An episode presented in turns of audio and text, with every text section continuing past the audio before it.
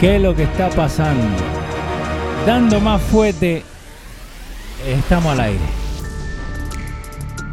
E hicimos un show hace un par de semanas atrás donde hablamos de las elecciones en República Dominicana y pasó algo.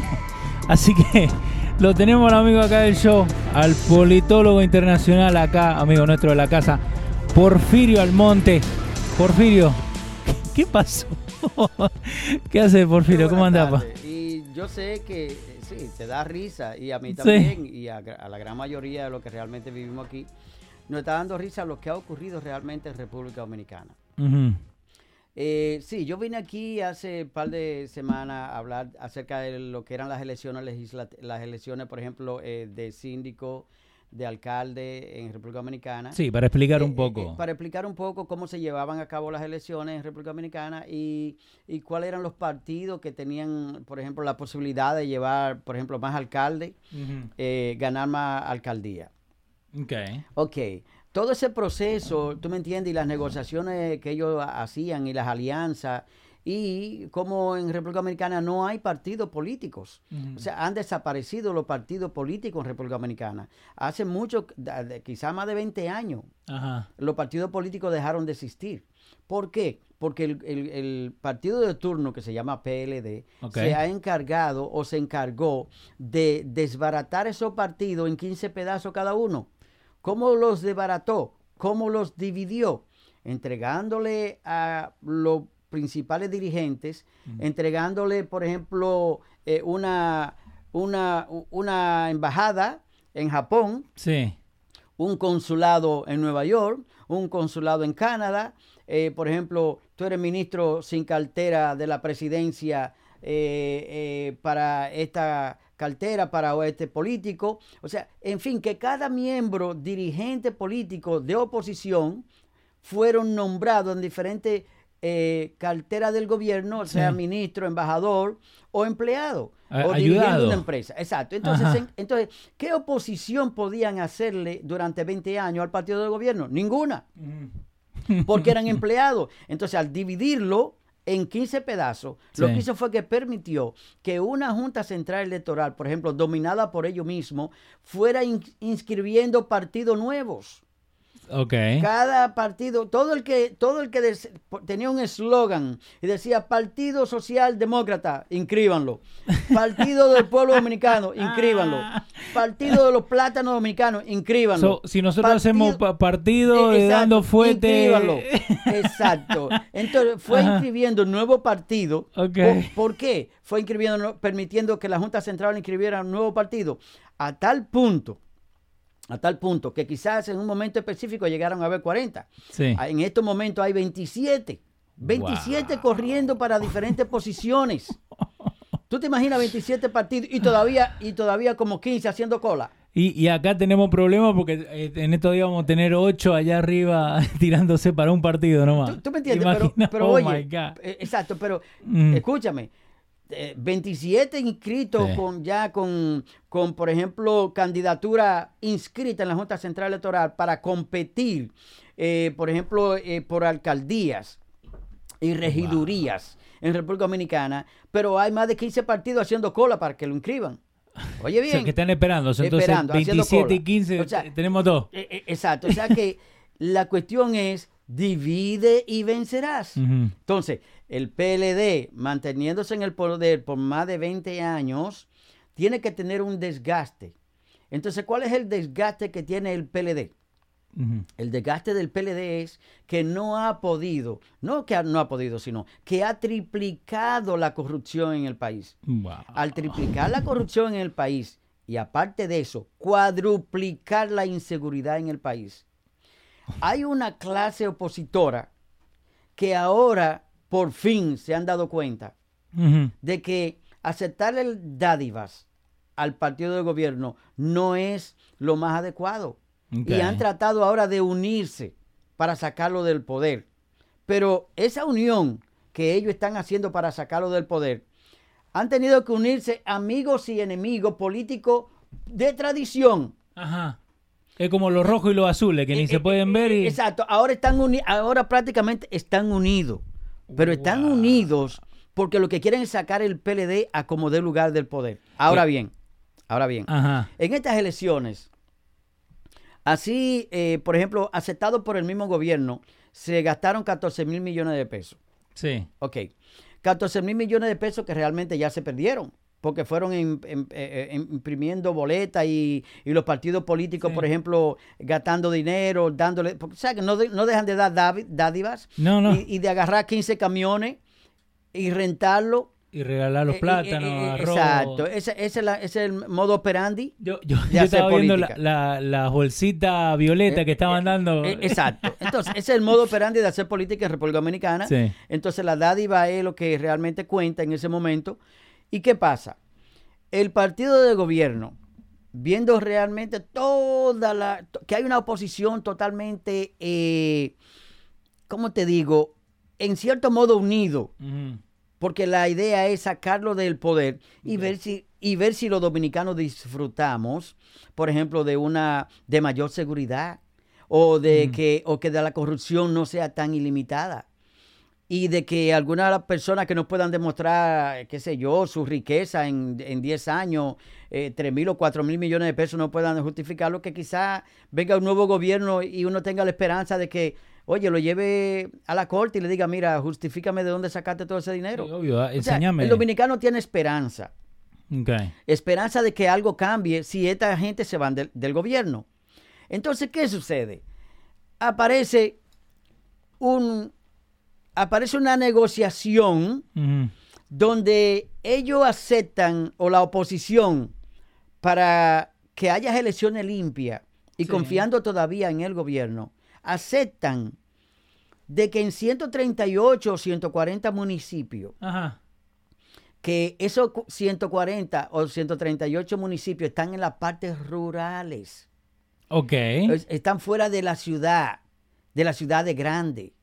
Están fuera, lo que hay son municipios donde quizá uno cuenta con 30 mil habitantes, Sí, sí, sí. el otro cuenta con 15 mil habitantes, el otro con 25 mil habitantes, el otro con 10 mil habitantes, otro con 40 mil habitantes. O sea, en esos municipios donde el gobierno se ha encargado durante todos estos 20 años o los últimos 8 años de llevar la famosa visita sorpresa, Ah. donde le dice a los productores de cacao, ustedes por qué no han vuelto a producir cacao aquí en este municipio? Sí. Bueno, porque eh, no ha habido financiación de nadie, nadie nos da dinero para sembrar. Pues mira, aquí tiene cada uno un millón de pesos. ¿Y dónde viene ese millón? Otra vez, pónganse a sembrar, no del banco, Sí, sí. eh, pónganse a sembrar cacao. Entonces, ustedes me van a pagar un interés Ajá. de un 5%. Ese interés Ok. de 5%, ustedes van a, a empezar a pagar esos préstamos después que empiecen a producir. Entonces, ese municipio Ajá. donde hay 30 mil habitantes y en una visita sorpresa él deja sentado y deja un préstamo, por ejemplo, de 20 millones de pesos ahí para trabajar y empezar a producir cacao, naranja, eh, coco, de nuevo. Eh, ¿a quién- ¿Por quién van a votar ellos? Y por el que le dio el préstamo, porque el, que, el que nos Ah, trajo la va a prosperidad votar- otra vez. Exacto, va a votar por el gobierno de turno, que fue el que lo puso a comer de nuevo. ¿Por qué lo olvidó durante 20 años? Sí. Y ahora en política está llevándole, por ejemplo, eh, eh, eh, dándole esa facilidad de préstamo. Entonces, ahí viene de que en las ciudades grandes era, era donde estaba la gran mayoría de votantes. ¿Qué, qué te indica o qué, me- qué mensaje me da a mí principalmente?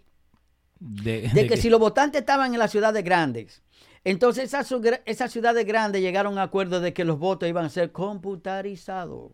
Ok. ¿Y Los los de allá? eh, y, lo- y los otros iban a ser manual. Ah. Eh, eh, ¿Tú me entiendes? sí. eh, Entonces, entonces, ponte tú, ponte tú, o sea, esto lo estoy analizando yo. Sí, sí. Ponte tú que en 100 municipios, en 100 municipios, que los votos se van a contar a mano, no hay necesidad de hacer, primero, no hay necesidad de que hayan tantos delegados ahí, ni hayan tanta gente contando, porque realmente no va a haber trampa, So- porque he, he contado una boleta, Sí. una a una. Número dos, en esos municipios por ejemplo, donde él tuvo la participación de visita sorpresa durante los últimos seis años. O siete años. y, y más ahora que entonces, entonces es, pero lo que el dato que te voy a dar es Dale. que puede ser que esos 100 municipios equivalga a los votantes de una ciudad grande, como la capital Sí. o como Santiago. Entonces, en eso van computarizados. ¿Ya, ya me entendiste? Sí, o sea, que si la trampa se hace en lo que están computarizados, ¿me entiendes? Wow. Eh, oye, ahí no hay para dónde coger. No. Entonces, fíjate lo que te voy a decir. Yo no he visto todavía que una oposición tenga, número uno, los recursos necesarios. Número dos, tenga lo, tenga lo técnico. Oye, te, te estoy hablando la oposición. Yo no he visto que la oposición tenga los medios necesarios, los técnicos necesarios para hacerle trampa al gobierno de turno en unas No. elecciones. Porque no podés. No, eso es difícil, eso es imposible. Eso es imposible. Por eso, en esta, parar estas elecciones, suspenderlas, porque no la anularon, no La es anulada, la suspendieron. Porque creo que la constitución tiene un artículo en la constitución donde dice que no se puede anular las elecciones, pero ellos la Ok. suspendieron. O quizá la, la constitución dice que se puede anular. Ahora, suspenderla, que ese término creo que no está en la constitución, suspender las elecciones. Ellos la suspendieron a nivel nacional. Entonces, ¿qué quería? ¿Qué quería el PLD? ¿Qué quería el partido de gobierno? Ajá. Que suspendieran las elecciones solamente en los votos computarizados.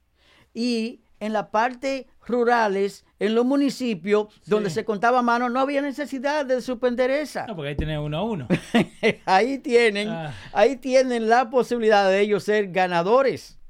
Ahí la posibilidad eran de un 60-40, 30 o un Sí, 60-40. Entonces, fíjate. Entonces, fíjate, lo que yo pienso es que aquí solamente hay un perdedor doblemente, ¿Quién? el gobierno, Por- el partido de turno. El partido de turno ha perdido doblemente. En primer lugar, ha, perdi- ha perdido doblemente porque no ha podido dar una explicación con- que convenza a la gran ciudadanía. No, El nadie. pueblo está lanzado en la calle haciendo protesta. Sí. Y si le dan una, con- le dan una respuesta convincente al pueblo dominicano y le dicen, mira, esto fue lo que ocurrió directamente. Oye, quien entró fue este coronel, eh, junto con este técnico de Codetel o de Claro o de quien sea. Sí. Entraron y ellos hicieron el sabotaje. Entonces, la pregunta es la siguiente. Si no estará custodiada la Junta Central Electoral por efectivos del gobierno para que nadie pueda penetrar, entrar ni salir en el momento de las elecciones. Si no estará, está, por ejemplo, blindada. Supuestamente tiene que ser así, ¿no? Exacto, está blindada. Un particular no puede entrar ahí sino con auto- autorización del presidente de la Junta. Sí, señor. ¿Entiendes? Del presidente de la Junta y de los grandes, eh, por ejemplo, eh, eh, de los grandes funcionarios del gobierno. Entonces, ¿cómo puede penetrar un coronel? ¿Cómo puede penetrar un técnico y, y hacer un sabotaje en, una, en un centro de cómputos Sí. donde realmente no hay un solo, un solo técnico? No. donde, donde cada, cada equipo de eso tienen funciones separadas. Entonces, ¿cómo pueden sabotear de esa manera? Entonces, no pueden explicarlo. No pueden No. explicarlo. No, y hemos buscado. eh, entonces, ese- esa, es, esa es la primera parte donde pierden. No han dado una explicación que convenza.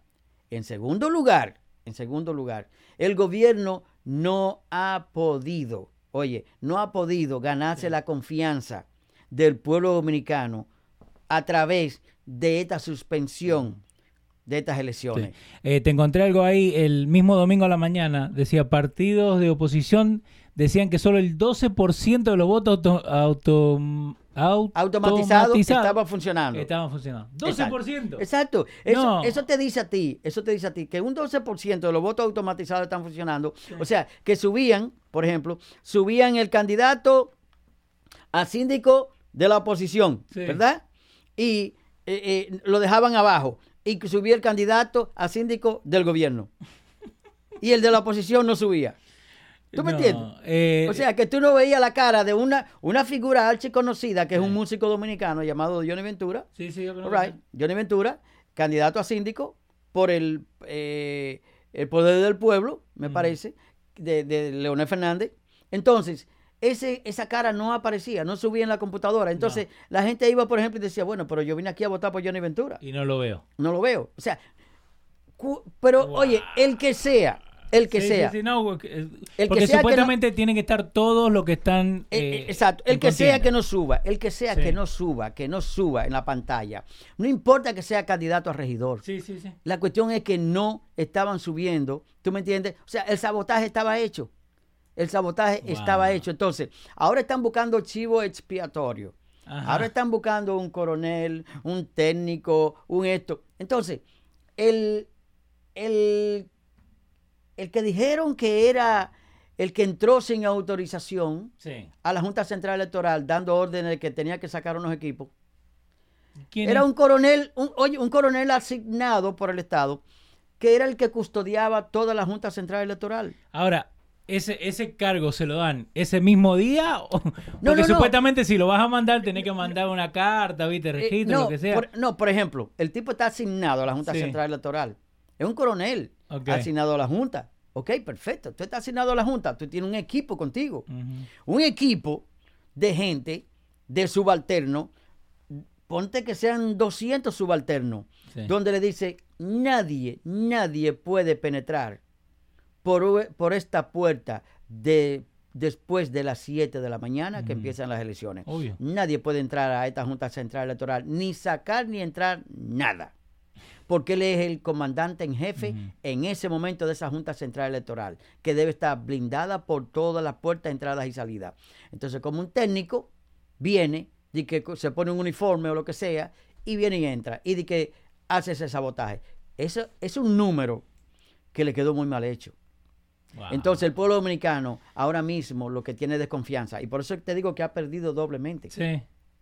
Porque las elecciones, si, si ellos tenían la sensación, si el gobierno tenía la sensación que estaban perdiendo, y, y, oye, eh, si tenía la sensación que estaban perdiendo, yo quiero que sepa algo, que esto le da a la oposición más de un 20% a favor. Te lo estoy diciendo yo so le da más de posibilidad. 20% a favor de la oposición. ¿Por qué? Porque se parece un poquito al asedio que ha hecho el Partido Demócrata contra Donald Trump. Que no nada que Donald Trump puede escupir y el Partido Demócrata lo demanda porque Sí. no escupió redondo. sí. O que la saliva tiene el Porque- ADN y puede ¿tú me contaminar a otra persona. Sí, sí, sí. O sea, entonces un asedio de esa naturaleza que ha hecho el Partido Demócrata contra Donald Trump, ¿tú me entiendes? Ha llevado a que todos estos impeachments se hayan caído y que, y que le cambie la mentalidad a una gran mayoría del pueblo norteamericano y diga, pero esto es un asedio que ya no puede ser. No, hay mucha gente que, que ¿Tú me abren los ojos. Sí, sí, sí. ¿Por qué? Porque yo tengo personas que me han dicho, oye, yo soy demócrata, pero ya no soporto esto. Enough is enough. ¿Tú, tú- Ya, tú me entiendes? Sí, no, ya pasamos. Enough is enough. Eh, José Francisco Peña Guava eh, eh, fue el- una de las primeras personas que de verdad dio lo que, más o menos lo que había pasado, ¿no? A las 10 y 20 de la mañana. So, vos dijiste que empiezan a las 7 a votar allá. Claro. A las 7. Claro. So, tres horas y media después que empezaron a votar, es cuando dicen los próximos minutos, rueda de prensa de la Junta Electoral Claro. y los partidos que han decidido unánimo, eh, en una unanimidad la suspensión total de las elecciones, crónica de una crisis anunciada. Sí, pero tú sabes por qué hay crónica de una crisis anunciada. Contame. Eso es fácil. Sí. Ellos se conocen todos. Ajá. Ellos todos se conocen. Sí. Absolutamente todos. Ok. Y ellos saben para qué dan cada uno. Oye bien. Y ellos saben a dónde que se hacen las trampas. Ellos saben cómo se hace. Ajá. Ellos saben con quién se alían adentro, a quién tienen adentro y a quién tienen afuera. Sí. Entonces, como son todos conocidos y todos han hecho trampas, ellos saben, sabían claramente que el, el voto computarizado Sí. era- iba a ser un fracaso, porque era, era algo que realmente eh, se prestaba a una trampa fehaciente. A un hacker. Un hacker. Exacto. Entonces, entonces, ¿qué sucede? Ahora mismo, por ejemplo, la otra vez, en la primaria con Leonel Fernández, right? y, y Gonzalo Castillo. En esa trampa, por ejemplo, en esa trampa que se hizo, o vamos a poner que no se hiciera la trampa, pero la cuestión fue que la oposición dijo, bueno, trajeron unos hackers hindú, unos hackers americanos, unos hackers de la China, unos hackers, o sea, hacker. Se fue lo que hackearon. eso. Exacto. Se puede, lo- oye, lo que es técnico, lo que es computarizado, se puede prestar y permite cualquier cosa. Ahora, lo que no permite que le hackeen es cuando tú punchas un papel. Sí, no, no. Ahí no, porque ahí hay un papel metido en una caja. Ahí no hay Sí, nadie que uno, vaya. Uno por uno y se Eh, pueden eh, contar y lo puedes tocar. ¿Tú me y- entiendes? Sí. Exacto. Tú me punchas a mí la cara y dices, mira, ese Leo candidato a diputado y tú lo Sí. metiste en la caja. Oye, ahí está la cara tuya. ¿Oíste? Ya, no, no, no puedes No decir forma. otra forma de que no, no fue este muchacho, no fue el otro. E- exacto. Ahora, eh, también, en- en- y la vamos a poner también en Dando Fuentes, donde pueden ir a losradio.com y le ponemos todos los links de las cosas que hablamos. Eh, acá están los, eh, cuando se celebraron las elecciones en sí en República Dominicana, eh, y te da, a ver, ¿no? Que vos me dijiste, ¿hace cuánto que está el PLD allá? Del Eh, noventa y pico, Más o menos 20 años ellos están disfrutando del poder. como el do- bueno, Eh, 98, porque en el 2000 por ahí. 94, en el 94 gana Leonel Fernández. Ok. right? Entonces le entrega a, a- a- en 96 gana Leonel Fernández, le, en- le entrega a, a- a Hipólito Mejía que ganó la- el PRD ganó las elecciones en 2004. Ok. 2008 Leonel Fernández se monta de nuevo, gana y gobierna ocho años. Entonces se monta el, el Danilo Medina y va ya por ocho años más. Wow. O sea, que ellos tienen, van a tener 20 años en el poder. Sí. 20 eh, años, que, que 20 años eh, cuyo desgaste por naturaleza, por naturaleza, el desgaste es eh, inminente. Sí. Eh, te tengo ahí un par de gente que está con nosotros. Denle compartir el video. Déjenle saber a la gente que estamos acá. Estamos hablando de- del debacle, ¿no? De lo que pasó en Es- República es un de- Dominicana. Es un debacle, brother. Eh, Marco Rivera está por ahí con nosotros, mandando un saludito. Eh, Menor también está por ahí. Omar Vargas. Eh, esto es un especial, está diciendo Omar Vargas. Eh, Piel de Miel Tavares, eh, gracias por la sorpresa. Henry Nazar te está mandando un saludito, Porfirio. Dice que le gusta tu análisis de lo que está pasando y que esto de verdad es un relajo. Eh, Frank Collado también está por ahí. Dice a William Guerrero, en RD el que no coge, lo cogen. Eh, puede ser, puede ser. Eh, eh, Willy de la Cruz está diciendo, me pregunta es, si ellos dan el bono luz, bono gas, ¿por qué no otro gobierno no lo ofrece también? Eh, eso, no, eso no es el problema. En otra palabra, creo lo que dice que, que todos dan bono. Ok. Pero ¿por qué se enfocan tanto en esta, en esta administración. en la administración? sí? Perfecto, ok, déjame contestarle. Willy de la Cruz. A, a Willy, eh, ok Willy, mira, déjame decirte, yo no creo que los bonos gas, bono luz, bono comida, bono, bono, bono medicina, yo no creo que los bonos sean, por ejemplo, eh, la solución eh, a la pobreza. Eh, por ejemplo, y tener a una comunidad completa, a una gran mayoría de los dominicanos o de cualquier país del mundo, no solamente dominicanos. Yo no creo que todos esos bonos que se regalan sean, eh, por ejemplo, la solución a los problemas. ¿Por qué? Porque yo creo que debe haber primero educación educación. Yo creo que antes de darle un bono luz, un bono luz, a- o un bono gas, o un bono comida a un ser humano, yo creo que deben enseñarle cómo ganárselo. Exactamente. ¿Por qué? ¿Y cómo ganárselo? Implementando las políticas Ujú. de, de gobierno que vayan a llevarles realmente eh, educación, que vayan a llevarles eh, eh, creación de trabajo, eh, la infraestructura eh, de, de creación agrícola, creación de fábricas. Yo creo que eso es más importante que darle bono gas, bono luz, bono comida, porque entonces acomodan a una mayoría que se vuelve inerte a que le den nada más y lo mantienen rodeado de darle un pavo en Nochebuena, de darle realmente un poco de funda en, en Nochebuena, el día de las elecciones lo llevan como si fueran eh, eh, eh, animales. Sí, el- el bono de por Navidad. favor. Entonces lo que hacen es que mantienen inerte una gran mayoría de la población dominicana a no quejarse porque a mí me dan todo. Eso se, eso se parece un poco a la fam- al famoso welfare. Ujú. El famoso welfare de aquí, donde, donde tú puedes buscar las estadísticas y tú miras quiénes son la mayoría que cogen ese welfare. Lo que, deci- lo que deciden en Estados Unidos ir a la universidad no entran en un programa de welfare. No. Pero eh, al, al graduarse, tú puedes estar seguro que al graduarse en la universidad consiguen un buen empleo. Entonces, eh, el vecino se da cuenta y dice, oh, pero mira, este se graduó en la universidad, ya tiene, ya tiene una casa compró un BMW y tiene derecho a progresar. Sí. ¿Entiende? Entonces a ese individuo el gobierno le facilitó y le dio las herramientas necesarias para que él se desarrollara como individuo y por lo menos se desarrollara y manteniera una mantuviera una familia en, con una buena calidad de vida donde sus hijos van a tratar de seguir la costumbre que le está dando el padre y de seguir, por ejemplo, tratar de llegar a la universidad también, porque eso es lo que le va a inculcar el padre. Pero una madre que se acueste con cinco hijos cogiendo welfare, lo que le está enseñando es, está nevando, ah, está frío, está lloviendo, no, va- no te voy a llevar a la escuela. Lo deja en la casa, entonces ese hijo se acomoda Sí. Se acomoda. ¿Por qué? Porque simplemente se tienen que levantar ahí al supermercado con un, unos cupones de alimento a comprar toda la comida chatarra, porque yo no he visto que le permite comprar comida orgánica o saludable. No. ¿Entiendes? Entonces, no creo que esa sea la solución. Bono gas, que es lo mismo. Lo que pasa es que aquí se llama welfare. Sí, allá- allá se llama bono gas, bono Sí, sí. luz, bono, bono comida, bono medicina, bono lo que sea.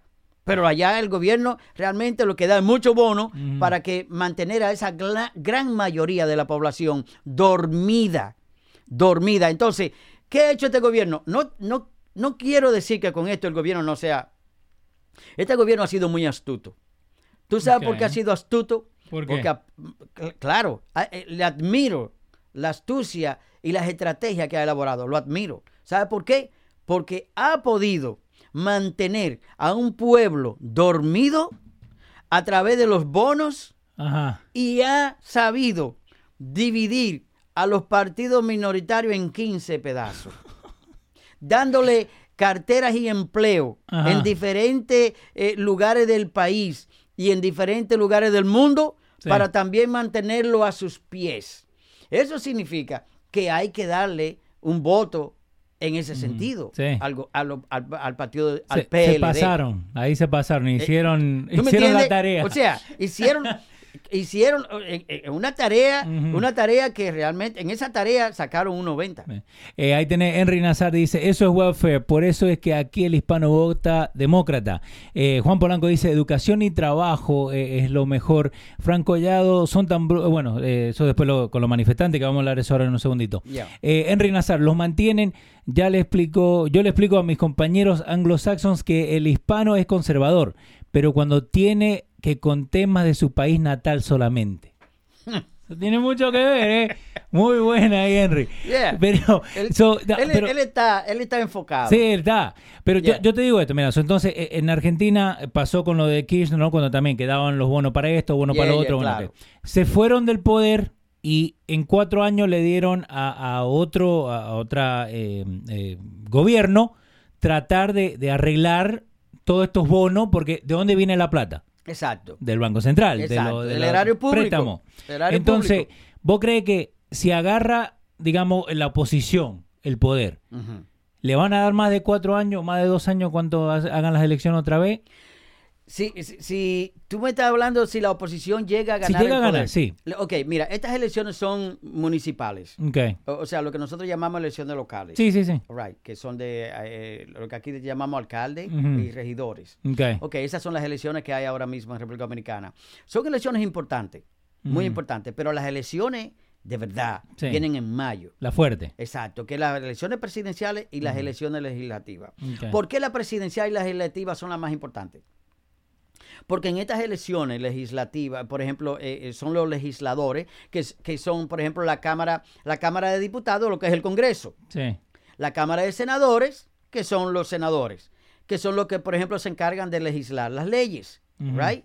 Y el presidente de la República, que es el poder ejecutivo. Sí. Entonces, ¿qué sucede?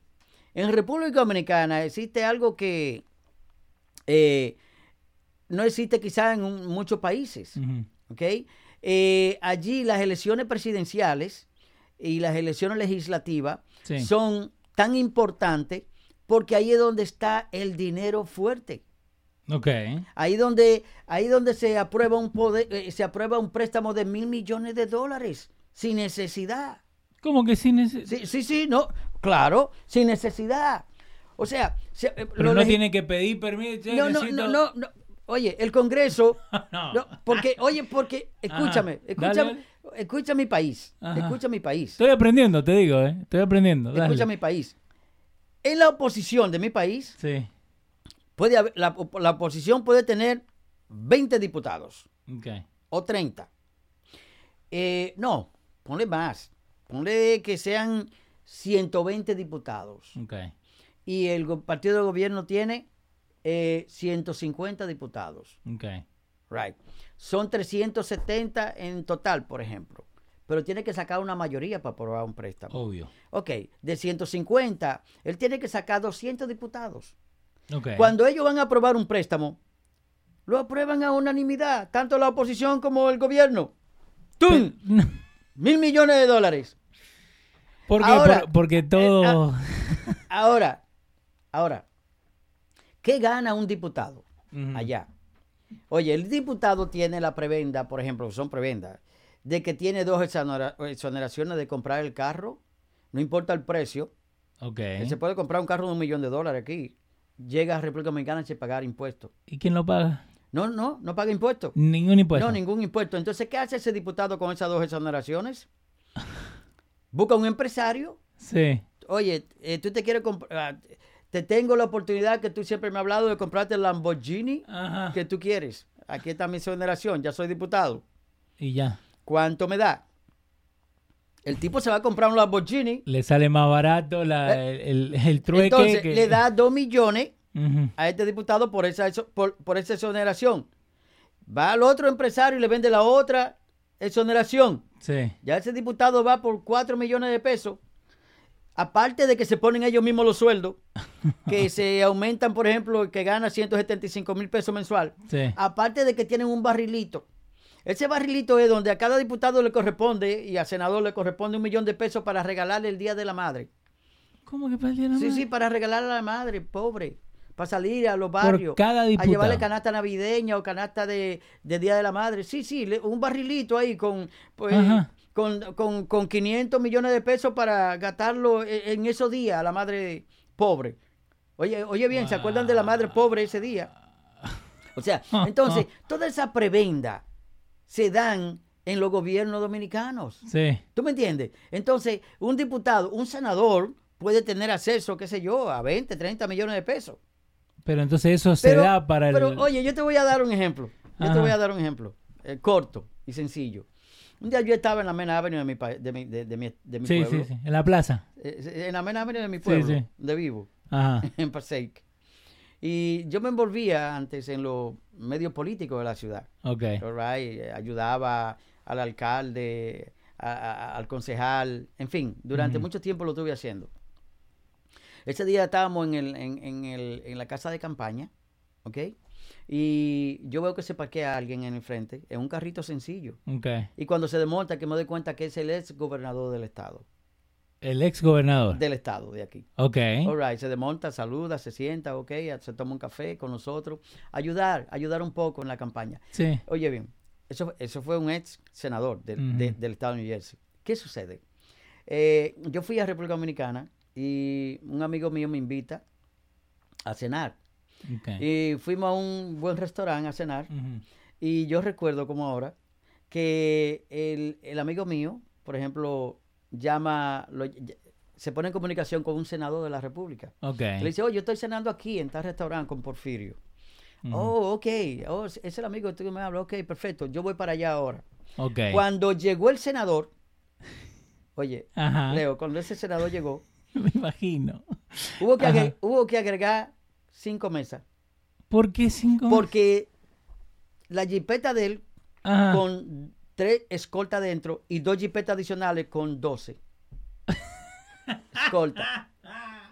Entonces vamos a decir que el, ex sea, alcalde de acá vino en el auto Oye, el, ex, particular. no, el ex gobernador, El ex gobernador. el ex gobernador del estado de New Jersey, donde el estado de New Jersey tiene un budget Sí. El estado de New Jersey tiene un budget de 40 mil millones de dólares, un budget al año de 40 mil millones de dólares, donde el budget de República Dominicana es de 19 mil millones de dólares y este de 40 mil millones de dólares el estado de New Jersey. Ajá. Es el presidente del estado de New Jersey prácticamente, el gobernador es el presidente. Ahora, la... Y este tipo se desmonta solo, manejando Sí, el mismo, sí, sí. un carro sin escolta, a tomarse un café. Un donde estamos nosotros. y aquel senador, Ujú. 12 de escolta. Ahora, la pregunta del millón. ¿Quién gasta? Eso. Exacto. Todo es pagado por el Estado. No. Claro. claro. Por toda esa gente. O sea, eh, ahí es donde yo voy. Ah, ¿Qué diferencia tan grande, esa brecha tan grande entre ricos y pobres y en, y en- y- y en el poder? ¿Cómo despilfarran el dinero de los contribuyentes? Porque ese dinero que usa ese senador con tanta escolta, ese dinero no sale del bolsillo de él. Ese No. dinero sale del erario público y ese dinero sale del dinero que pagan los dominicanos y pagamos los dominicanos de impuestos. Porque allí te cobran impuestos, Sí. allí te cobran impuestos eh, hasta por un helado te cobran impuestos. Entonces, todos esos impuestos eh, eh, contribuyen a pagar todas esas comodidades y toda esa eh, de- de- dilapidación de dinero y todos esos gastos eh, innecesarios. Pero la gente sabe de esto que está pasando, sabe, digo, la, la, la, la, la popularidad, ¿no? La El gente en sí, el pueblo, El pueblo común, ¿sabe de esto o, o se hace el ciego a esto? el pueblo común lo sabe. Ok. Lo que pasa es que no cuenta con los medios para protestar. Porque vuelvo y te repito, Ah. eso de bono gas, bono luz, Sí. bono comida, bono, bo- hasta bono aire, eso surte un efecto de anestesia, anestesia, como Ujú. te anestesia. Sí, sí, te anestesia lo que está pasando. Eh, eh, vos te- exacto. Entonces, eso surte un efecto donde tú te conformas y tú dices, pero ¿para qué vamos a luchar si no están dando? ¿Tú me entiendes? Pero lo que no sabe es que están atrasando el país. Están atrasando el país porque no permite que una gran población, por ejemplo, salga de esa miseria. Porque lo mantienen en la miseria. Y le arreglan el camino vecinal cuando ya tienen ellos, por ejemplo, 30 años protestando que le hagan un camino vecinal. Sí. ¿Por qué? Porque tienen que sacar su, su producción de plátano, yuca, cacao, lo tienen que sacar en burro De, y de en algún caballo. lado tiene que venir ese dinero, ¿no? De algún lado tiene ¿Tú que venir. sí, Entonces, sí. es lo que te digo, eh, los impuestos son altísimos. Entonces, El- ¿cuánto, ¿A cuánto está el, el impuesto, no? oye, más allí, o menos. oye, allí hay un ITEVI, Mm. un ITEVI, por ejemplo, de un 18%, Para empezar. eh, eh, un ITEVI. Ok. O sea, ese ITEVI de un 18%, por ejemplo, tú vas, tú vas a rentar un vehículo, que es lo más sencillo. Y el tipo te dice, bueno, el vehículo, por ejemplo, son 50, eh, eh, cinco, ¿qué? Son 2 mil pesos diarios, Ok. más el 18% de ITEVI. Y ese sí o sí lo tenés eh, exacto. Tú vas y compras un sello. Un sello postal. Sí. El sello cuesta tanto, pero el ITEVI con el subió a tanto. O sea, los impuestos son súper altos en República Dominicana. Ahora, ¿cambian o siempre lo mismo? No, no, los impuestos, acuérdate, no he visto un país del planeta que bajen los impuestos. No, nunca. no, nunca. Porfirio, O sea, come on. Eso, eso es súper difícil. No. Ah, Puede haber, puede haber, puede haber Sí. Una ciudad en específico, una ciudad local, un condado, puede existir un condado donde, por ejemplo, el síndico se ponga los pantalones y el síndico dé, por ejemplo, facilidades de inversión, los inversionistas vengan, eh, por ejemplo, le planten un Walmart, un Sí. un... ¿Tú me entiendes? Sí, entonces baja. Eh, eh, exacto. Entonces, puede ser que esas empresas, de acuerdo a la población que haya en esa ciudad y en los, y en los pueblos vecinos, esas empresas empiecen entonces a pagar una millonada de impuestos y Sí. la alcaldía, por ejemplo, el alcalde responsablemente dice, en este año voy a bajar los impuestos de... en vez de en vez en vez de, de subirle 2.8% le voy a bajar eh, ustedes están pagando 7 lo voy a bajar a 6 Sí. eso Eh, puede, eso puede ser, pero muy raras ocasiones. No, rarísimo. Yo, yo lo he llegado a ver acá en Estados Unidos, Nueva Jersey, en Jersey City, cuando Exacto. hace un par de años atrás empezaron a traer un montón de... eh, cuando pasó la Torre Gemela, Exacto, todo eso exacto. empezaron a venir para este lado. Exacto. Entonces bajaron el sales tax, el impuesto, a 3.5. Exacto, el Pero sales tax. El sales tax, sí. Exacto, pero no los impuestos No, no, locales. no, no, los impuestos no. Eh, ahí te dice, Franco Collado dice, la gasolina más cara del mundo está en República Dominicana. Eh, y Menor está haciendo una pregunta, dice, ¿cómo ve Porfirio la posibilidad de que en el país eh, entre en una guerra civil? Ah, Por bueno, todo lo que está pasando. mira, eh, e- esa palabra no me gusta ni mencionarla. ¿Cómo se llama él? ¿Cómo se llama él? menor, XX menor. Está ahí. ok, X, X menor, mira, de verdad. esa palabra no quiero ni mencionarla porque eh, la guerra es lo más desastroso que puede haber Sí. en cualquier parte del planeta. Es lo más desastroso y es lo que atrasa más cualquier país. Un país se puede atrasar 50 años con una guerra de dos meses. Sí, señor. Entonces, eh, yo creo que esa palabra todavía no cabe en República Dominicana. ¿Tú sabes por qué? Ajá. porque no están las condiciones todavía dadas en República Dominicana para que haya una guerra. Allí hubo una guerra porque habían gente con pantalones en la guerra del 65. Esos héroes, esos héroes ya no existen. Esos héroes- cada quien, cada quien está pujando en República Dominicana por sus propios intereses. Por Exacto. tanto, cada día se aleja más la posibilidad de que haya una guerra civil.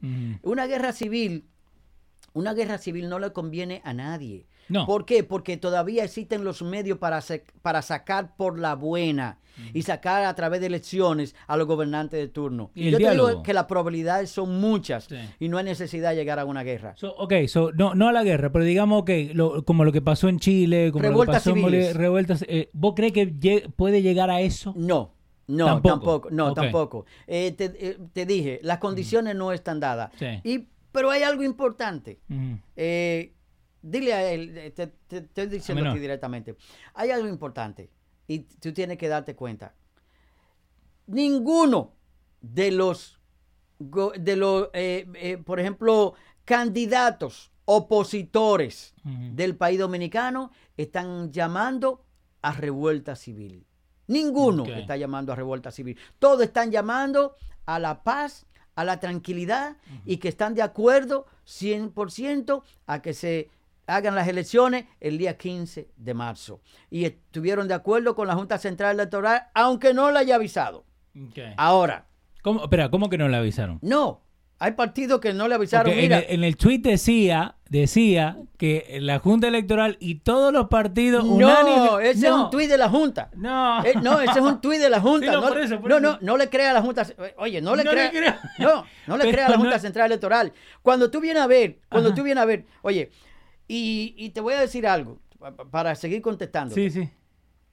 No hay posibilidades de revuelta civil, por ejemplo, ensangrentada en mi país, porque ninguno de los candidatos de oposición ha llamado al desorden. Ok. Todo ha llamado a la, todo están A la llamando a la calma, que es lo que debe hacerse en momentos difíciles como lo que está pasando en República Dominicana. Llamar a la calma es lo que debe hacerse. ¿Tú sabes por qué están todos llamando a la calma? ¿Por qué? Porque la gran cantidad de empresarios que hay en República Dominicana son de ambos lados. Son tanto del parti- son tanto de oposición como de De- sí. del gobierno. Entonces no le conviene a ellos una revuelta civil porque se atrasaría su, se atrasaría, por ejemplo, lo que están buscando. Sus intereses. Sus intereses serían atrasados, serían, por ejemplo, sus intereses serían, por ejemplo, atacados. Y el que se, el que tenía la visión de ganarse 100 millones de dólares con una revuelta civil, ve esas posibilidades llevadas a cero. Sí, se queda cero ya, no. Exacto. Entonces no están llamando a movilizaciones, están llamando a protestar legalmente. Mira, que fueron frente a la Junta Central Electoral a protestar. Sí, right? protesta Y pro- pacífica. protestaron pacíficamente y hubo un militar que se pasó de la raya y le lanzó una bomba lacrimógena, lacrimógena Sí. está preso. el, el El militar. general, el militar, ok. Exacto. O sea, lo que te quiero, creo que está preso. Esperemos. Eh, no, no, no, eh, lo publicaron. Ok, ok, Está creo que sometido a la justicia porque subordinó una orden. Ok. Eh, o sea, Y la eh, orden era dejen que, de- la gente se pueda Eh, eh, claro, eh, expresar. la situación del país no está para, para reprimir ahora. Ajá. ¿Por qué? Porque eh, está, eh, bajo- vamos a poner, está caminando sobre una bomba de tiempo, Sí. una, una mina, una mina que tú no sabes cuando la pisas y explota. Right? No, olvídate. So, entonces, no pueden, bajo ninguna circunstancia, los dirigentes del país dominicano llamar a la población a que se hagan movilizaciones agresivas. Están llamando a la calma, a la paz, a la tranquilidad, porque por ahí vienen unas elecciones que pueden ellos demostrar con este civilismo, este acto civil de tranquilidad que ha manifestado la oposición, Sí. le, le- le va a garantizar mucho más votos al momento de las elecciones presidenciales y legislativas. So, ahora te, te hago esta pregunta. Entonces, las elecciones que tenían que eh, hacer este fin de semana que se suspendieron, no la van a hacer Claro, el 15 de marzo. el 15 de marzo. Están pautadas. Está pauta. Y después las presidenciales Eh, viene la presidencial en mayo. en mayo. Ok. So, entonces lo, lo van a hacer. Ahora, Claro, cuando, claro. cuando lo hagan, ¿van a usar las computadoras otra vez? Eh, ¿O vamos no, imposible. Yo creo, los mira, papeles? yo creo que el voto automatizado se enterró por los próximos 50 años en el país. Ok. Por los próximos 50 años se enterró. Porque aquí hay, aquí hay países civilizados, hay países no civilizados, sino que hay países donde la cultura de ellos está tan avanzada, Sí. right? Que ellos votan por teléfono, Ujú. ¿entiendes? Por ejemplo, en Alemania, en Suecia, en Canadá. Sí. O sea, hay, hay distritos eh, Se de puede usar votantes. la tecnología. que- exacto, que ellos votan por teléfono y Ujú. ese voto es legal. Y ese Sí. voto llega y no hay fraude. Pero eh, hay que tener una cultura de avance, de educación, educar al, al- al votante. El votante dominicano no está educado. Estamos a 30 años, 40 años de, de atraso comparado con otros países que tienen la misma eh, posibilidades que nosotros, que tienen la misma geografía, que tienen todo, eh, eh, los mismos medios, ¿tú me entiendes? Y sin embargo nosotros nos quedamos atrasados.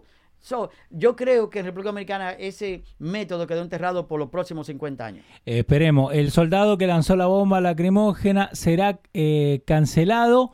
Eh, no están hablando nada de llevarlo a la cárcel ni nada de eso, pero el ministro de Defensa dice que saben quién es. Exacto. Entonces, está, por lo menos está amonestado. Por lo menos lo encontramos. Exacto. Ahora, eh, con todo esto que, que se viene, ¿no? Y, y la gente, por eso te digo que cuando nosotros hablamos de hacer el show hoy día, me encantó la idea de, de hablar, ¿por qué? Porque hay muchas cosas por allá afuera que la gente habla sin saber, que Oh, la claro, gente habla claro. sin explicar, y eso es lo que, lo que vamos siempre, porque lo- nosotros hacemos Yo esto para que la gente lo aprenda. Más, lo, lo más imparcial. Sí. Por ejemplo, ¿por qué?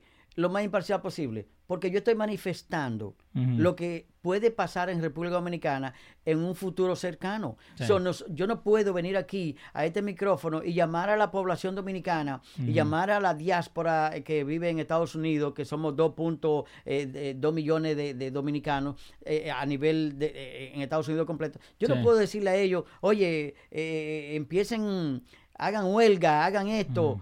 No, no, no, no, no, no. No, llamen a su familia a República Dominicana. Sí. No, no. Yo debo dar un mensaje de paz, de tranquilidad y que República Dominicana tiene mucho potencial para resolver el problema a través de elecciones. ¿Por qué? Porque no existen las condiciones. Ahora, eh, Franco Ayao tiene una muy buena pregunta. Dice, ¿crees que van a hacer trampa otra vez eh, o cuando se haga esto de, de nuevo? Eh, fíjate. Se, se da, la primera parte, ¿se da ok, o va a haber? mira, eh, con Dale. el voto manual Sí. Y con la experiencia que ya tenemos los dominicanos, Sí. con este famoso voto automatizado, con la experiencia que tenemos, lo que ha ocurrido en dos ocasiones, que eh, en la oposición de Leonel Fernández de, de Poder por el Pueblo, eh, por ejemplo, eh, acusó a la Junta Central Electoral de que a través del voto automatizado introdujeron un, un algoritmo que le hizo trampa y, y perdió por unos cuantos miles de votos. Ok. All right. Eso es lo primero. Eso se quedó en la cabeza del dominicano. Se quedó en el pensamiento dominicano si le hicieron o no le hicieron Obvio. fraude a Leonel Fernández La de- la- en la primaria. la duda. Entonces ahora viene otra vez el voto automatizado y ahora fue peor. Ahora fue peor. Entonces, yo sugiero, yo voy a sugerir dos cosas. Dale. Yo le sugiero al- a, los, a la Junta Central Electoral, que supuestamente es imparcial, que ahora mismo, para las próximas elecciones, el día 15 de marzo, que se ponga de acuerdo con los partidos políticos para que le permita a cada miembro, a cada, a cada candidato de oposición Sí. tener un delegado, no una mesa electoral, tener un delegado en la Junta Central Electoral, Ok. donde ellos puedan palpar a primera mano los votos que vayan llegando. ¿Por qué? Eh, si no se hace de esa manera, Sí. vuelve a ser un fracaso las próximas elecciones. Tiene que darle participación, porque ahora la Junta Central Electoral está tomando decisiones como que ellos son intocables, como que la Junta Central Electoral es un santuario, Sí, sí, sí. donde solamente los que están ahí y dirigen son los que disponen y predisponen absolutamente todo. Ellos deben darle participación ahora a todos los delegados, dentro y fuera, en mesas electorales y dentro de la Junta Central Electoral en la toma de decisiones. Ok, ahora, porque arrancamos con que tenemos 27 eh, partidos y tenemos 15 esperando. ¿Vos Eh. metés a todos eso? No, no, no, no, no. Lo que, Porque lo si que no, fueron- después nos vamos- lo- no, lo que no fueron reconocidos no recibieron un centavo de la Junta Central Electoral para organizar las elecciones. Acuérdate que la Junta Central Sí. Electoral divide entre ellos quizás dos mil millones de pesos. Eh, el partido que ganó, que sacó, por ejemplo, un 20%, un 20% Sí. le van a tocar 80 millones. El que sacó 5% le van a tocar 10 millones, por ejemplo. No sé cómo se reparte, Sí, pero sí. lo que te quiero decir es que de acuerdo a la cantidad de votos que cada Obvio, uno saca, el porcentaje. donde la Junta Central Electoral le tiene que financiar ese dinero para ellos poder, eh, por ejemplo, arreglar las elecciones, eh, preparar las elecciones municipales, presidenciales y legislativas. O sea, el gobierno debe financiar eso. O sea, como tú dijiste, entonces el gobierno tiene que financiar, darle No, no. cuarto a los oportitores. Eh, pero a eso es lo que voy. Entonces, si digamos que, que el, el- el gobierno que está ahora dice, ¿sabe qué? Somos la minoría y necesitamos hacer eh, eh, cambios en la Junta Electoral a lo que vos estabas hablando de darle eh, una silla en la mesa. Entonces nos, dividimos en cuatro, nos dividimos en cinco, No. entonces ahora tenemos cinco diputados, cinco Oye, gente ahí en la Junta Oye, Electoral. si son, por ejemplo, si, en- si son 13 mil sí, mesas electorales diseminadas en el país completo, sí. yo creo que debe haber delegado de cada partido, de cada partido que vaya a elecciones, right? Debe haber un delegado en una de esas mesas, Sí. porque, lo, porque el voto va a ser contado a mano. Entonces va a, haber- va a ser muy difícil que, por ejemplo, muy difícil que un voto, cuando se saque de esa caja, right? Sí. Ese voto, yo soy el delegado del PRD y se lo paso al delegado del PRD. El, el delegado del PRD dice es azul. Es mío. Y se lo paso al delegado del PRM y dice es azul. Se lo paso al delegado del PLD de gobierno y el PLD dice Ah, es ok. azul. Y se lo paso al delegado del país posible y dice no es rojo. No.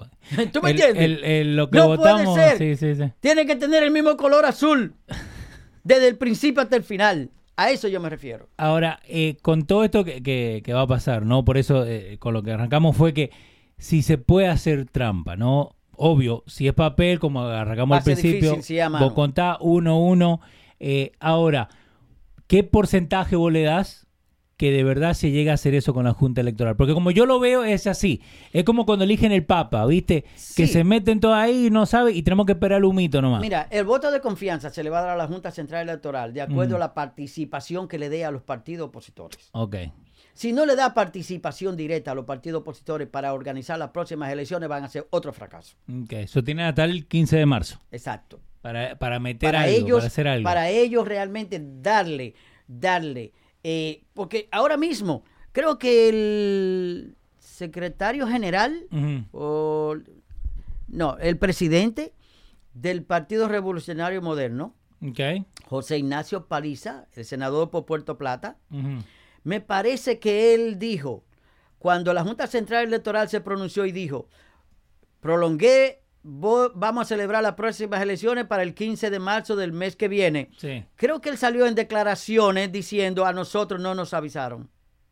Ok. Eh, Eso sí, busca a José Ah. Ignacio Paliza, es lo que te senador del país por Puerto Plata. Eh, ¿Cómo el nombre? Jo- José. José Ignacio Paliza. Ignacio. Paliza. Pa- Paliza. P-A-L-I-Z. Yeah, Paliza, eh, Z. Ok. Búscalo. Eh, Senador por Puerto Plata. Debe haber. A nosotros Presidente lo del- único. Aquí está, aquí está. Presidente del, PR del Sí, sí, PRM. sí. Eh, vamos acá. No, se me movió. Espera. Ahí te lo pongo. Ahí está. Dice José Ignacio Paliza, presidente del PRM oficial. De, eh, debe haber igualdad para todos. Pero acá en la nota te lo, te lo cuenta. Eh, más abajo él termina diciendo. Espera, eh, ahí está el muchacho. Ya.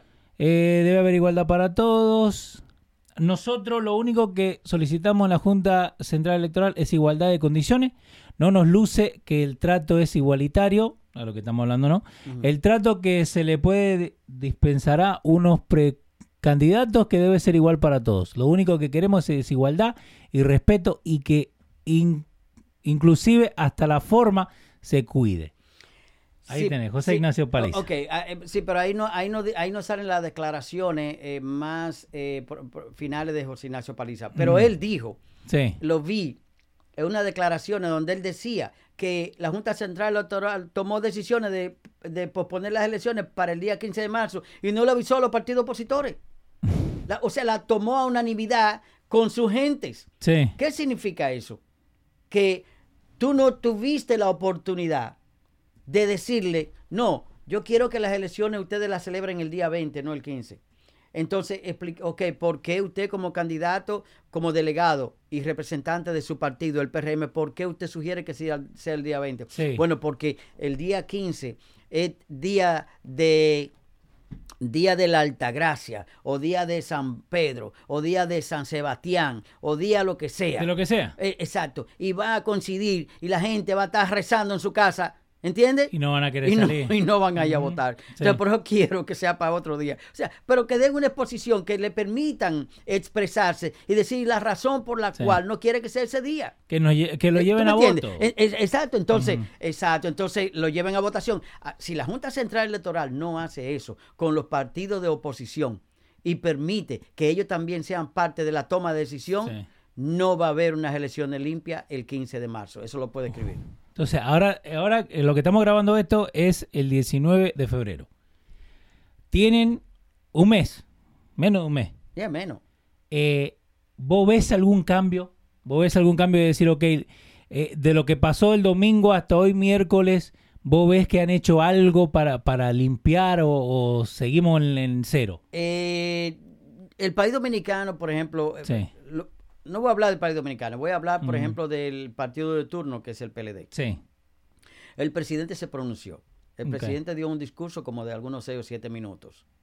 ¿qué dijo en el discurso? En el discurso el presidente dijo que llamando al país a la calma, Ok, está bien. que van a celebrar nuevas elecciones, que pudiera estar Mm. seguro la OEA, la ONU y todos los organismos internacionales de que ellos iban a cumplir con eh, lo que manda la Constitución de la República y, don- y, preser- y, y preservar principalmente lo más importante que nos interesa, que es la democracia. Obvio.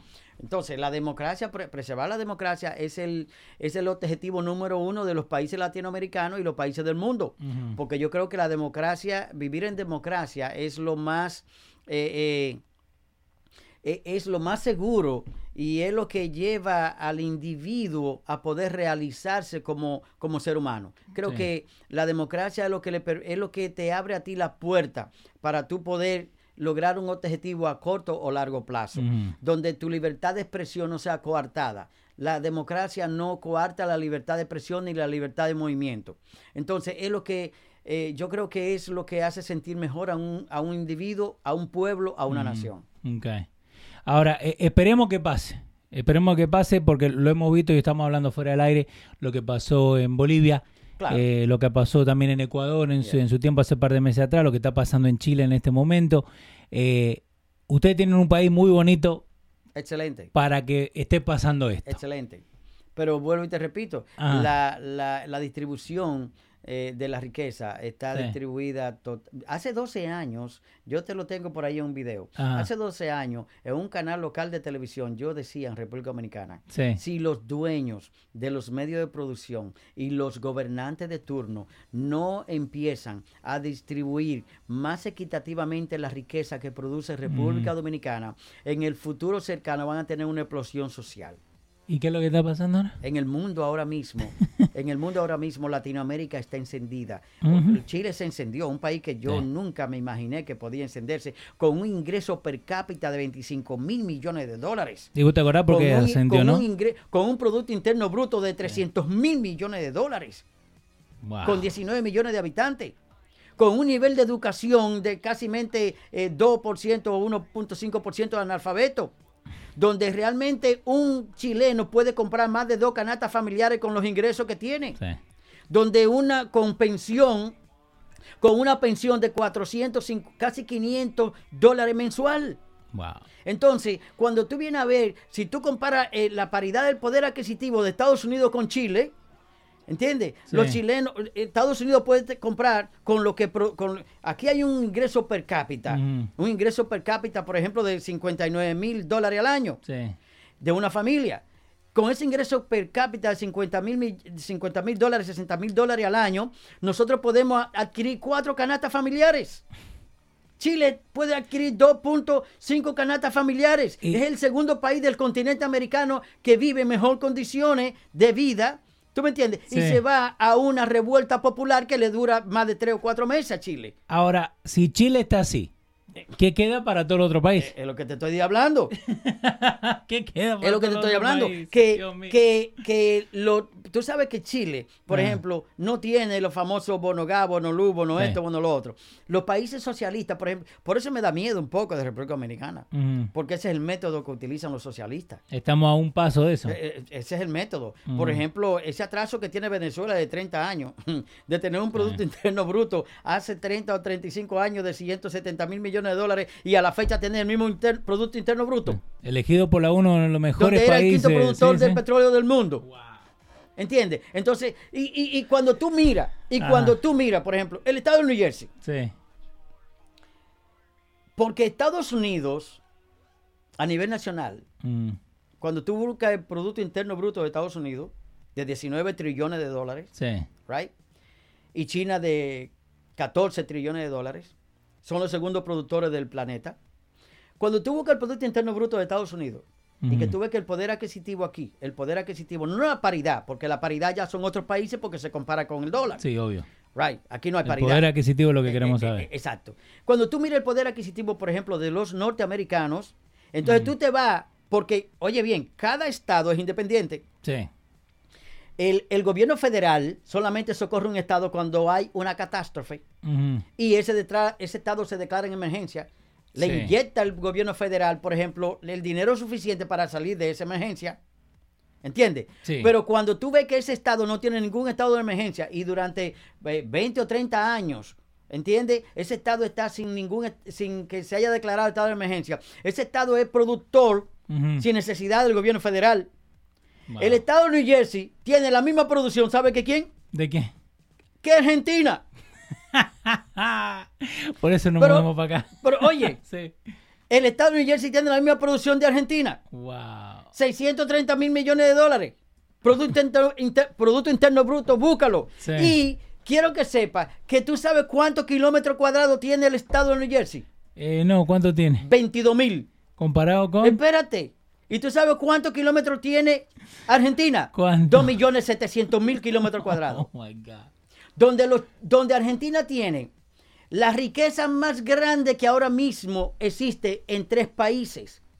Que no es petróleo, Wow. hay una riqueza ahora más grande, casi mente más grande que el petróleo, que está casi a la par. ¿Y sabe qué es? Ujú. El litio, El litio. el oro blanco, se llama litio, que ellos lo producen por montañas. Ajá. Y oye, oye la riqueza que tiene, la tienen Venezuela, Bolivia y Chile. Eh, son los dueños de la tercera parte del litio que se produce en el mundo. Con eso que se hacen. ¿Tú, no, tú has oído la palabra litio? Sí, Cuando tú señor. compras una batería y dices, esto está Sí, hecho con litio. Sí, sí, sí. Ah, ok. Entonces, ¿tú crees que toda esa batería, eh, por ejemplo, eléctrica, los carros Tesla y de, y de todo lo que es eléctrico, ¿con qué que se produce? Con litio. De acá. ¿Y qué es la producción más grande ahora mismo que hay? Litio. Y esa gente tiene esa producción. Y, y Argentina tiene, Argent- Estados Unidos New Jersey no sé cuántas veces cabe en Argentina y tiene casi el mismo, el mismo Producto Interno Bruto. Eh, en- Entonces, ¿tú sabes, qué se- ¿tú sabes qué significa eso? ¿Qué El pasa? Estado de New Jersey es un país, es un estado desarrollado. ¿Por qué? Porque hay control. Y eso tiene mucho Hay que ver. control. No, hay control. Yeah. Eh, porque yo tengo prueba, no prueba, sino que tengo, eh, por ejemplo, eh, personas Sí. eh, que, que fui allegado en su momento, donde cometieron un pequeñito error, pequeños errores, y fueron a cumplir dos años de cárcel siendo alcalde. Ok. ¿Entiendes? Entonces, tú lo puedes mirar en tu comunidad también por aquí, Sí, que señor. han caído presos por cosas sencillas. ¿Me entiendes? Sin embargo, allí en República Dominicana, un senador se declara que tiene depositado en banco 27 mil millones de pesos y que se declara, se declara que puede tener 1.8 billones de dólares. Y no cuando, cuando hace 20 años andaba de calzo. Eso, eso es peor que Bernie Sanders. No, no, pero oye, cuando hace 20 años andaba de calzo en San Juan de la Maguana, o no sé Sí, si, sí, es, sí. si es de San Juan, no sé eh, ese senador, pero es lo que dice la prensa, es lo que dice el pueblo. ¿De dónde, ¿De dónde sacó ¿De ese dónde, dinero? Demonio? sí, sí. Tú sacaste cien- un 1.5 billones de dólares. ¿De dónde? Wow. En 20 años, de por Dios. Entonces, ¿cómo, ¿cómo, una desigualdad tan grande va a permitir que un país se desarrolle? Entonces, donde no hay control, por eso te dije que cuando el tema principal de hoy iba a ser acerca de la pobreza. Sí.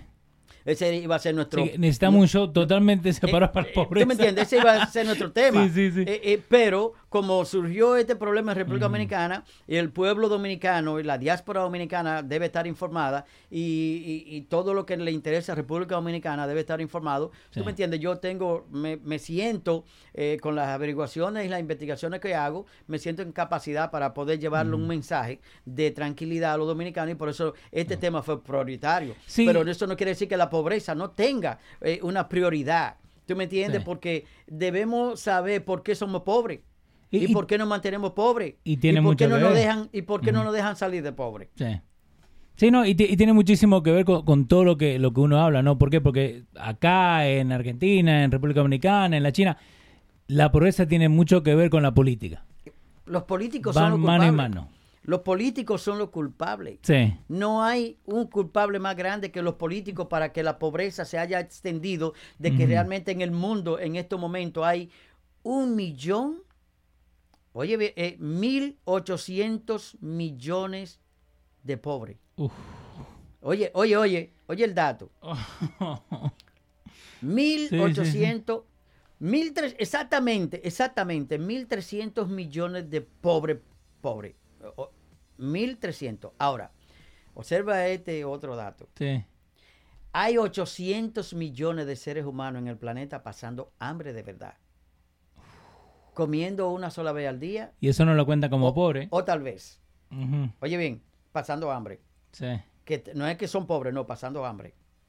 800 millones. Y te voy a dar un dato. Dale. Para que el ser humano piense y para que la humanidad piense y para que realmente alguien piense. Se botan a la basura 1.300 millones de toneladas de comida al año.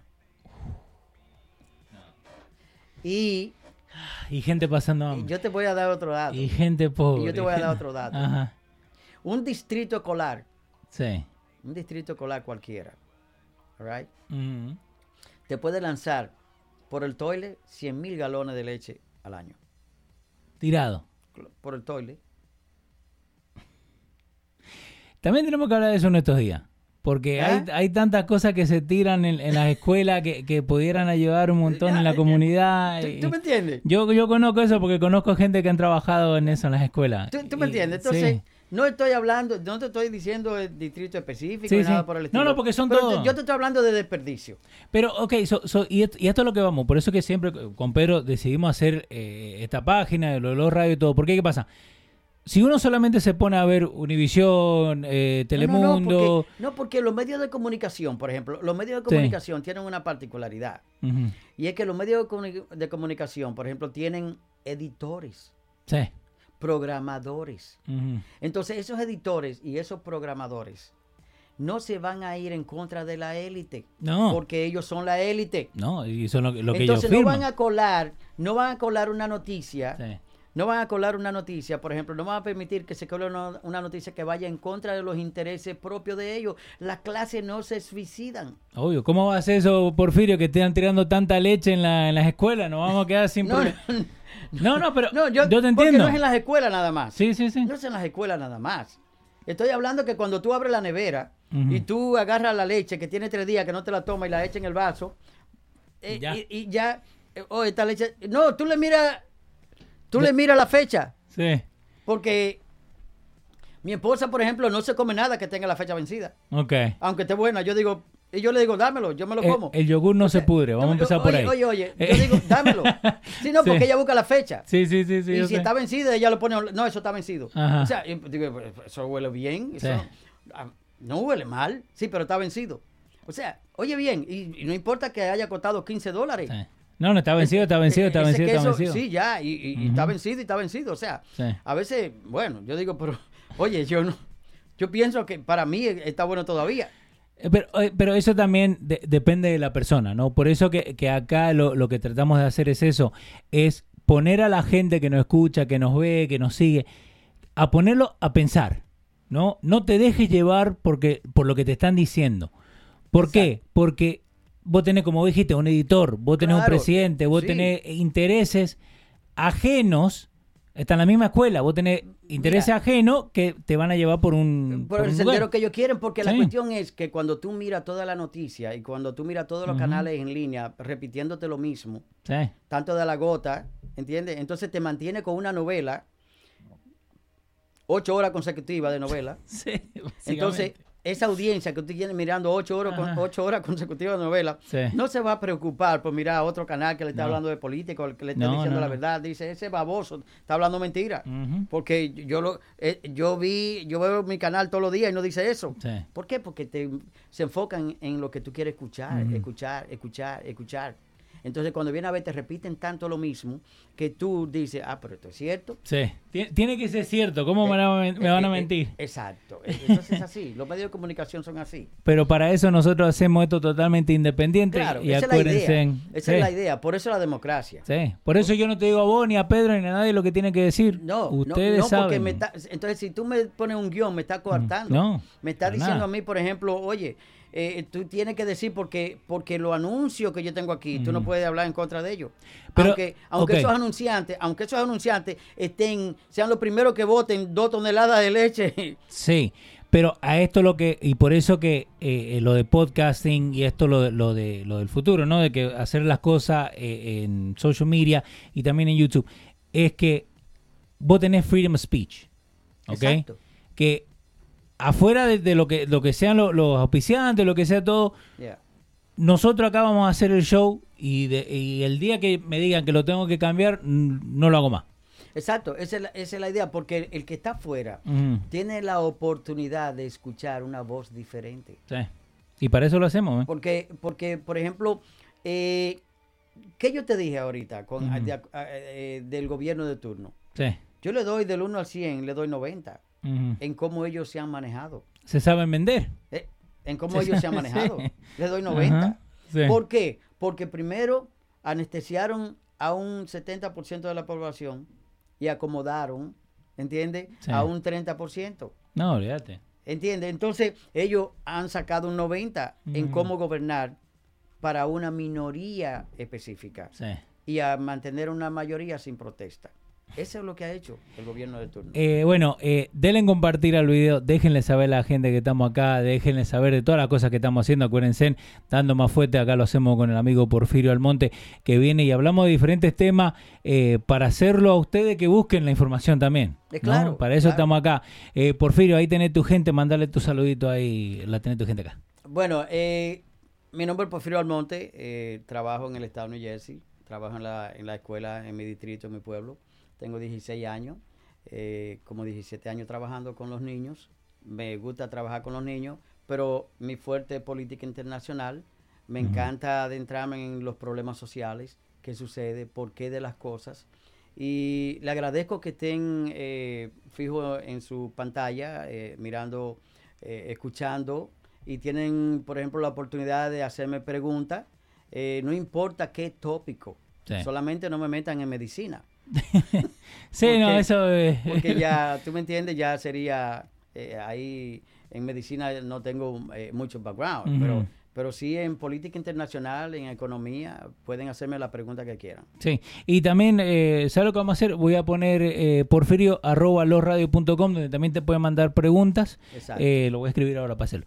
Entonces, Porfirio, como está escrito ahí en pantalla, P-O-R-F-I-R-I-O, arroba losradio.com. Ahí pueden mandarle preguntas a Porfirio o diferentes temas que quieren que hablemos. Eh, porque eh, es eso al fin del día, poder Exacto. encontrar muchas la cosas.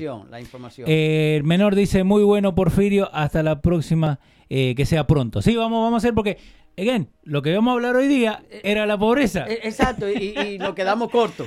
Nos Sí. quedamos cortos. Quiero, quiero, eh, tú sabes que los chamaquitos míos están atentos, están Sí. atentos, ¿ok?